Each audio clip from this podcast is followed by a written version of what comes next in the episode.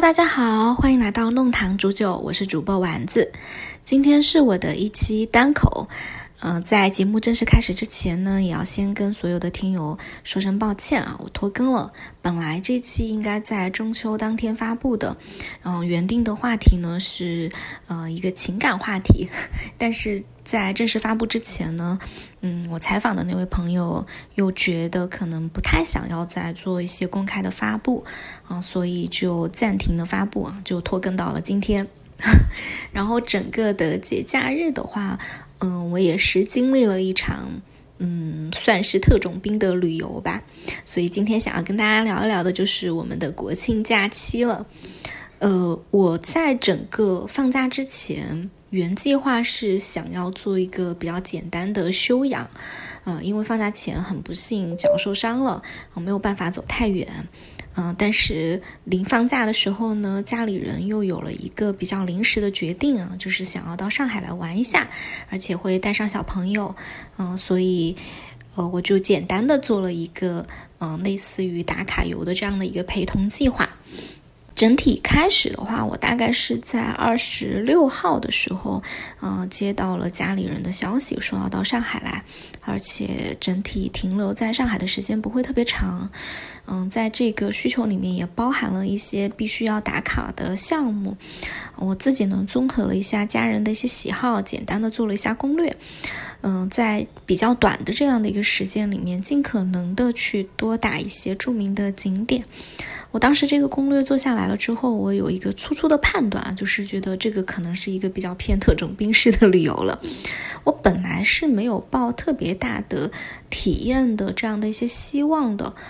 嗯，但是呃，整体几天旅行下来，我会觉得会有一些片段是给了我非常好的体验的，而且我自己的感受和网上的一些博主的啊一些讲解和感受其实非常非常不一样。嗯，我先来说一下整体的一个规划吧。呃，大概呃，家人停留在上海的时间是四到五天的样子。然后第一天，呃，安排大家的是先去看四行仓库，然后从呃南京东路啊，一直就到外滩坐游轮打卡整个外滩的夜景。然后第二天的话，原本安排是会逛东方明珠，嗯，然后下来会去啊走一走新天地呀，逛逛豫园啊。嗯，第三天、第四天，因为有小朋友，所以也考虑到了排队呀、人潮啊、人海啊这样的一些情况，所以留了两天的时间在迪士尼。然后第五天的时候呢，会浅浅的安安排了一下 City Walk。呃，原本最开始的时候是没有有具体的 Walk 的路线的。嗯，也要看一下大家就是游玩迪士尼下来的一些体力情况。嗯，最后实际第五天的时候，我们可能游了一下武康路，然后也呃逛了一下大学的校园。整个的这个安排，可能对于很多呃熟悉上海的，或者是说呃对旅游的这样的一些博主来说，会觉得不是特别的。嗯，有好的体验，同时也会觉得很冤啊，因为一听到南京东路就会觉得说啊，那个太多人了。嗯，但是我自己体验下来，我会觉得，嗯，这些地方其实对于一个第一次来到上海，甚至可能未来长时间不会到上海的一个外地朋友来说，其实是更友好的。因为这些地方非常有代表性，你能够非常快速的通过这些地方，能够呃清晰的去了解一下上海的一些特点啊，包括它的历史文化，包括它现在的城市的一些先进性啊，包括它整体的这种氛围。嗯，首先我们来说一下外滩哈。其实我在整体做这个攻略和出行之前，就一直在刷很多帖子，嗯，就是看外滩夜景的一些帖子，有非常多的网友会建议，嗯，比如说在浦东美术馆，嗯，看外滩的亮灯，或者是去北外滩啊打卡东方明珠等等，因为这样可能体验会更好，但是。呃，翻了很多帖子之后，发现如果你真的是要把浦东和浦西的夜景尽收眼底的话，可能还是只能在黄浦江上。当然，呃，这个只是我现在了解到的一些方案。如果有其他的听友有更好的一些方案，也可以在评论区和我们多交流。呃，当时因为家里人比较多，而且有小朋友，所以我们就选择了比较呃大众化的这条路线，就是走南京东路，一直走到外滩，啊，然后在外滩看亮灯，然后去坐轮渡。呃，因为人比较多嘛，嗯，当时在。游轮上面非常大的一个感受就是，一百年前浦西是十里洋场，一百年后浦东是金融中心，这两个地方的灯光又非常的不一样，但两岸都是粉彩夺目的这样的一些灯光映射出来，仿佛是在告诉所有的游客这座城市百年前后的一些故事，同时这百年前后的。璀璨繁华，以及呃这种缤纷夺目的光彩，其实都代表了他在这片土地上，这座城市始终走在前沿。呃，我印象非常深刻的是，在船上，呃，隔壁有一个小朋友和他的爸爸，应该也是游客。然后他的爸爸一上船就开始，呃，跟他讲这两岸的一些历史，包括。啊，什么是租界啊？浦西为什么那些建筑是这样的？然后浦东的东方明珠为什么是什么时候建的？然后大概是一个什么样的情况？我就在旁边一直听。哦，我感觉这个父亲是做了非常多的功课的。同时呢，他带他的小朋友来旅游，应该不是一个非常简单的来拍拍照的。但是他说完了之后的话，小朋友和这个爸爸有一个非常有意思的对话，我记得很清楚。就他说到了浦西的那段历史，然后他就很直接的说：“他说那是我们，呃，非常屈辱的一段历史。”然后小朋友就说：“那为什么我们不把它们拆掉，重新来建过啊？把它推倒，我们不要看见。”然后他的爸爸就说了以下一段话：“嗯，他说浦西见证了我们一百年前的上海，嗯，虽然呢是一段比较屈辱的历史。”嗯但是浦西对面的浦东是我们自己发展起来的。我们作为一个民族，要有宽阔的胸襟；我们作为一个人，也要有宽阔的胸襟，不能因为过去有屈辱就不敢面对。呃，只有我们坦然的去面对这段历史，我们才会有更好的自信去建设美丽的浦东。啊。以上的这段话是我当时听完之后，我就很快速的在那个手机上写下来了。呃，就大概的意思是这样的，肯定不是原话了。我当时听到这一段对话的时候，我觉得天啊，就是可能很多的博主、很多的呃网友会告诉大家哪个地方拍照最好看，哪个地方呃最能够代表。但是我认为这个父亲的旅游和刚刚他讲的这一段话，其实是最能够体现一个旅游一一段旅行，他真正应该要汲取的是什么。不得不说，呃，在黄浦江上，你能够看到左边的啊，我不知道是左边，反正就浦西和浦东。呃，它非常鲜明的对比，它的灯光的对比，它的建筑的对比，它的风格的对比，以及它历史上的这样的一些对比。但可能很多的博主也好，很多的游客也好，就选择了在拍照证明啊，到此一游，我在这里来过了。嗯，在我看来，我觉得只有这种带着深度思考和深深体验的这样的一些游行，其实是最能够感受到这个城市的氛围和不同的。啊。当时我的第一想法就是啊，你听了这段话，这个这个这个游轮 还是很值得的，很幸运啊，这个瞬间能够感受到，其实大家在旅游上面有更深一步、更多的一些体验上的这样的一些感受了。呃，后来这对这这个父父子他们就反正就一直在在讲这些了，我全程就在他们的旁边，呃，也没有看到他们。嗯，就是拍照啊，或者是怎么样的，但我能够感受到他们是非常在意，呃，这个旅行的体验和自己非常明确的，嗯，要什么样的一个目的的。这个其实也引发了我的一个思考，就是可能我们现在或者过去很多时候的一些。呃，假期里面的旅游都是希望说我能够打卡很好的景点，我能拍出很漂亮的照片，包括很多的博主会告诉你，啊，怎么样拍照更好看。但是我真的在这个地方，我也很希望有一些博主能够告诉你，你到这些景点，你能够学到什么，你能够听到什么，最深的感受是什么，啊，而不是说告诉我们怎么拍更好看哈。这是第一个。然后说到这个地方，嗯，我就会想到说，我们在这几天里面有一个比较深的一个。呃，文化上面的这样的一个体验哈，其实会发现说，上海是一个有充分的浓郁的文化浸染的这么一个城市。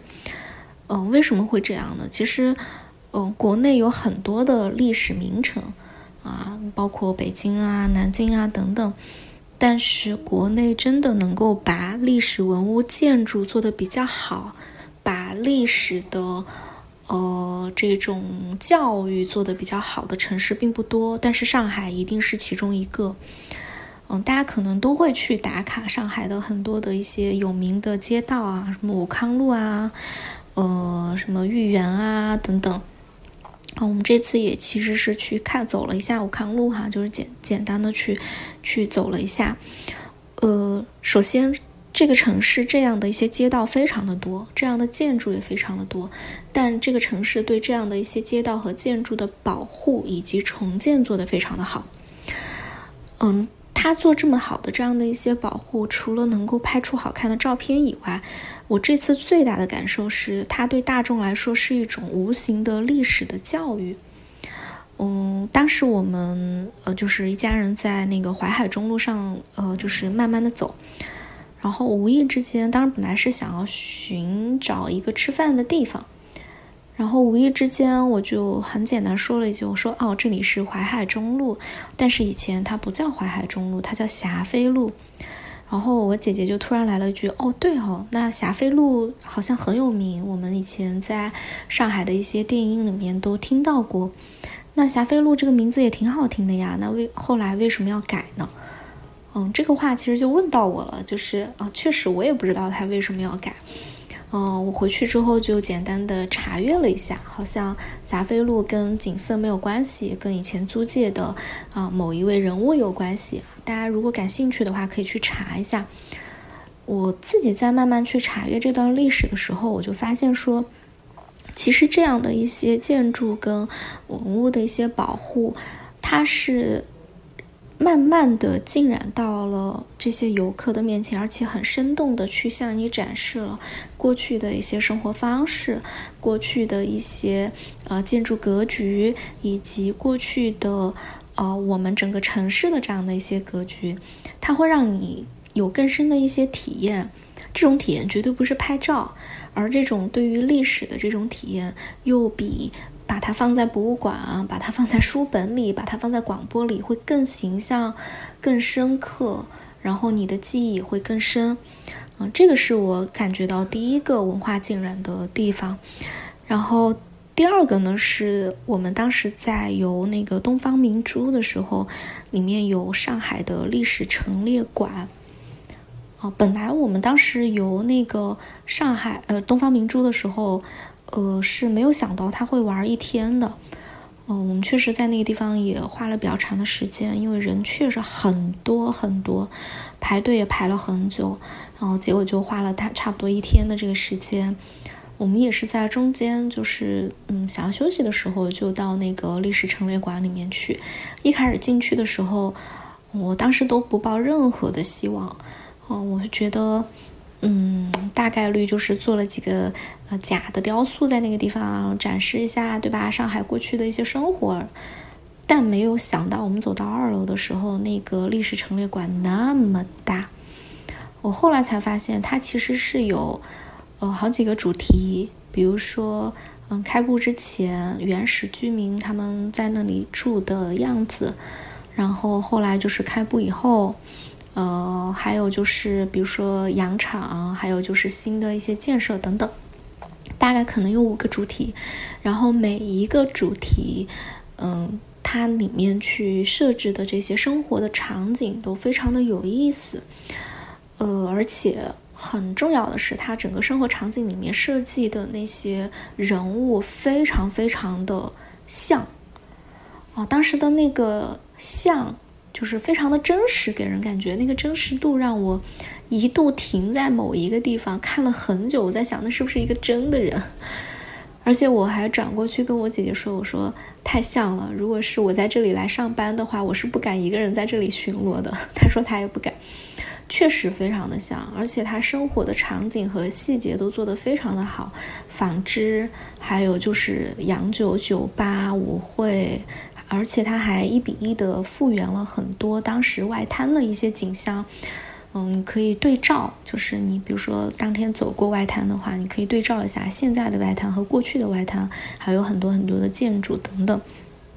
那个也是，呃，非常浓厚的一段文化的一个一个浸染和教育吧，让你能够很深刻的看到啊，这座这座城市几百年来的一些发展和进程。然后它为什么会？它是在哪个历史阶段，呃，开始，呃，逐步的走在前沿的？它为什么会有今天的这样的一些，啊，成就或者说光鲜亮丽的一些地方？这个深，这个印象也是给我和给家人们，也就是印象非常深刻的。我觉得，而且那个，呃，陈列馆的环境，它其实不太适合拍照，因为它的灯光都不是那么的亮。嗯，拍照出来，我个人感觉是不太好的，所以它很适合，呃，你慢慢的走，慢慢的看，去仔细的去看，啊，这些陈列和这些发展，它的解读还有它的配文都还是比较有意思的。嗯，然后给到我一个比较小的经验的一个点，也是在那个历史陈列馆里面，我们当时在那个。走到差不多二楼的二楼，因为太大了，它有一个转角的一个地方。我们当时本来是非常不经意的走过，结果发现有两个人就站上去，他是有评弹的表演的。我现在回想起来，应该是评弹吧。呃，就是慢慢的就开始真人在那个地方去演奏，嗯，应该是评弹，应该是评弹，嗯，但具体是什么我没有去研究过了。当时的那个空间就有一种似真非真，然后似现代非现代的那种穿越感觉。大概的感受和表达是这样子的：在陈列馆那么小小方方的一席台上，平摊的演员们不紧不慢的登台。这一男一女的两位演员已经有了一些年纪，他们熟练地弹奏起手中的乐器。平弹的前奏婉转悠长，就像是一卷画慢慢地打开。演员们一开口，娇弱的舞语便把你带回这上海滩种种的历史场景里。演员们沉浸在表演的曲目中，脸上没有半分的表情，就像是这上海滩历史的看客一般。起初唱这一段，接着再唱下一段。吴侬软语，低声起伏，回响在这历史陈列馆中，回响在这每一个人的心里。这个是我当时的一个感觉吧，就是那个陈列馆其实本来也在讲述上海滩的一些发展，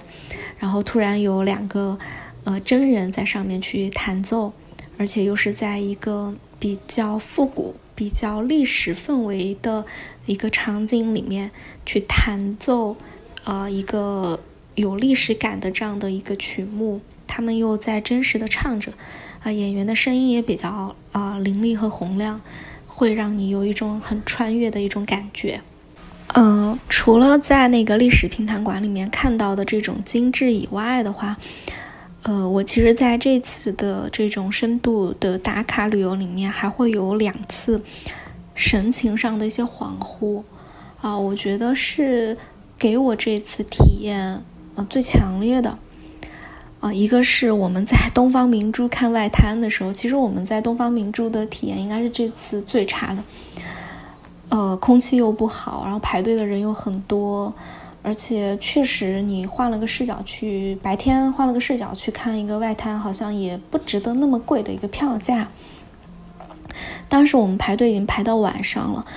呃，然后就在东方明珠大概可能九十米左右的一层楼吧，那层楼就特别的水，它好像是一个游戏厅，啊，但是因为小朋友在嘛，他可能就想玩一下游戏，啊，但是我和另外几个呃家人就已经非常 累了，我就坐在那个凳子那边，啊就透过呃浦东呃那个东方明珠的那个玻璃墙，就能够看到对面外滩的一些景象，嗯。我当时就有一点恍神，这种恍惚说不上来，就是一种，嗯，有可能太疲倦了，也有可能是因为确实这个视角去看外滩就很很让人穿越，还是怎么着？然后我当时就有一种心情，嗯，我也写下来了，就是大概的整体的心情感受如下啊。隔着东方明珠塔紫色玻璃外墙，轻抚看着浦西的夜景，是那样繁华的夜，像极了旧时搁在大箱上的有些褪色的西方油画。那色泽已经不再透亮，但依旧掩盖不了画面本身要描绘的盛景喧嚣。在这九十八米的视角下，黄浦江的水黑黑沉沉。仿佛要吞没河岸边一排排的灯红酒绿。黄浦江上零星的几只船游在江中，游轮的灯光与两岸边楼厦的灯光比起来，太小，太微弱，就像是过去的旧时的辉煌般不值一提。兴许是很疲惫，兴许是这凸透镜下的有。兴许是这凸透镜下的视角特别的离奇。这一刻，我心里很平静，仿佛自己也凝在了这旧时的油画边上，不得动弹。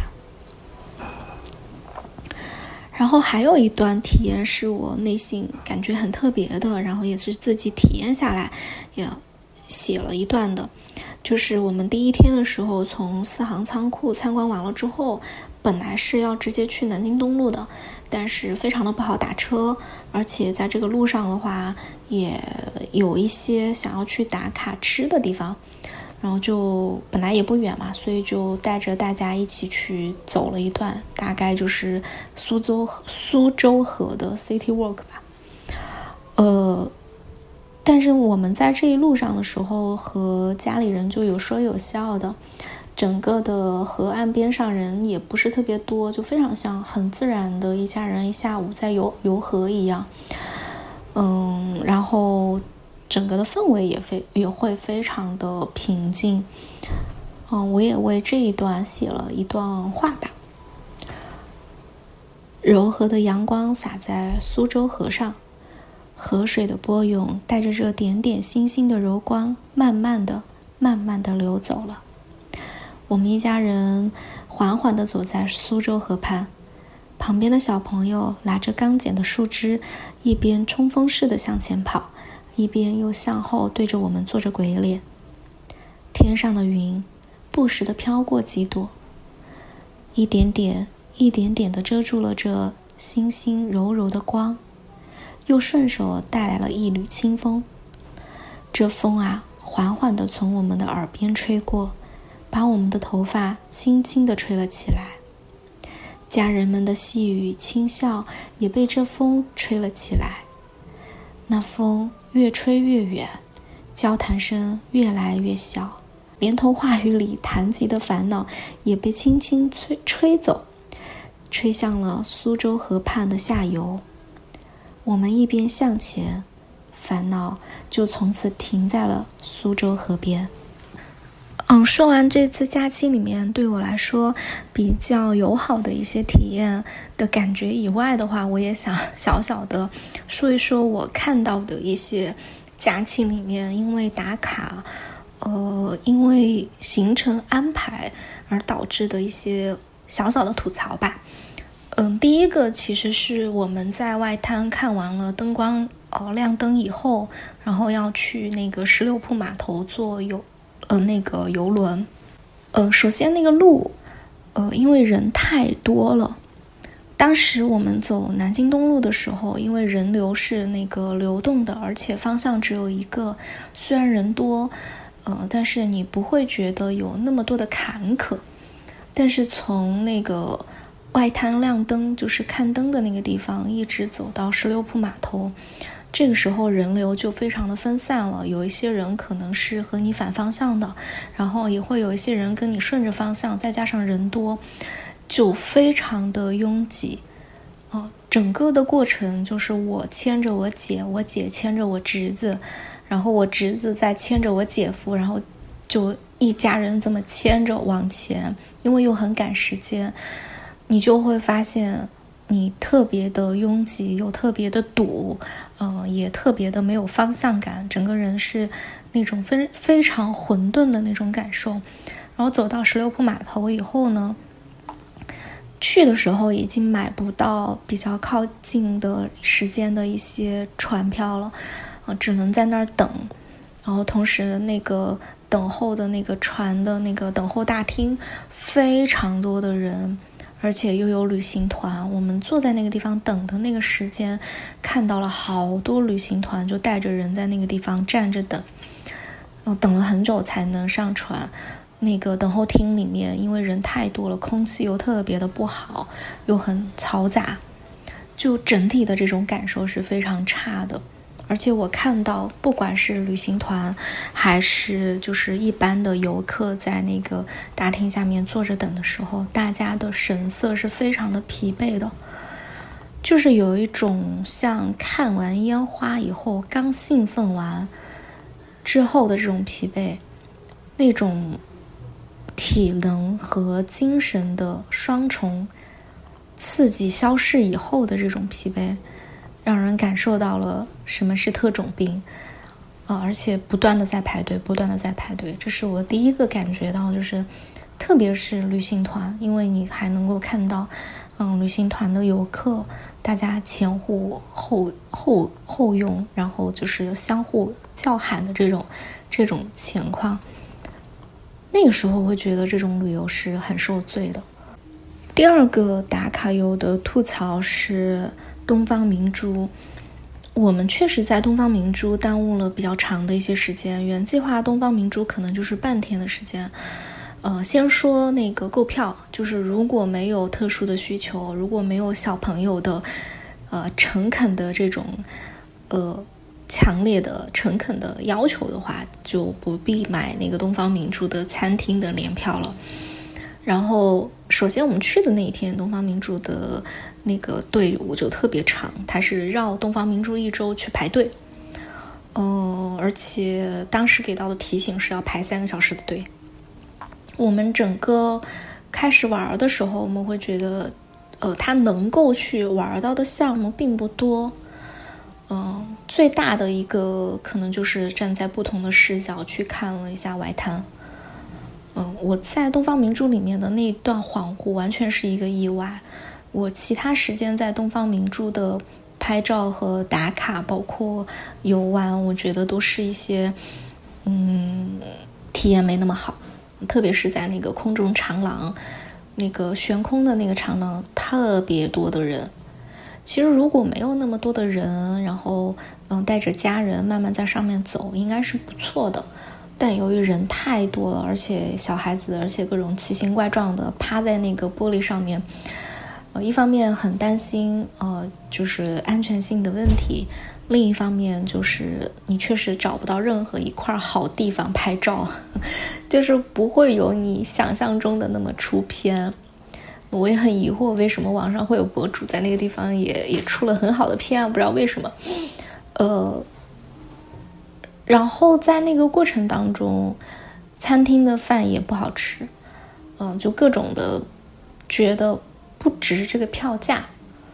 如果说是为了打卡东方明珠的话，是不是站在外面和东方明珠合影就好了？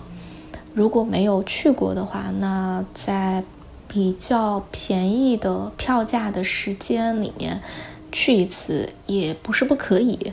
但整体在这种节假日里面去体验的话，就感觉很差。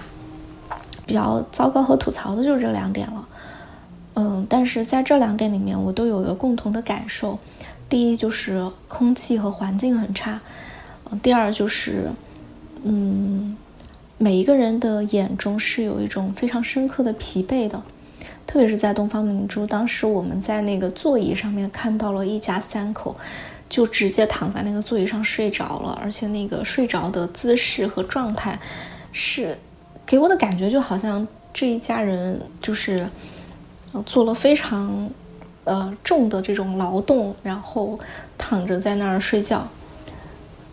嗯，这个其实也是我我想表达的，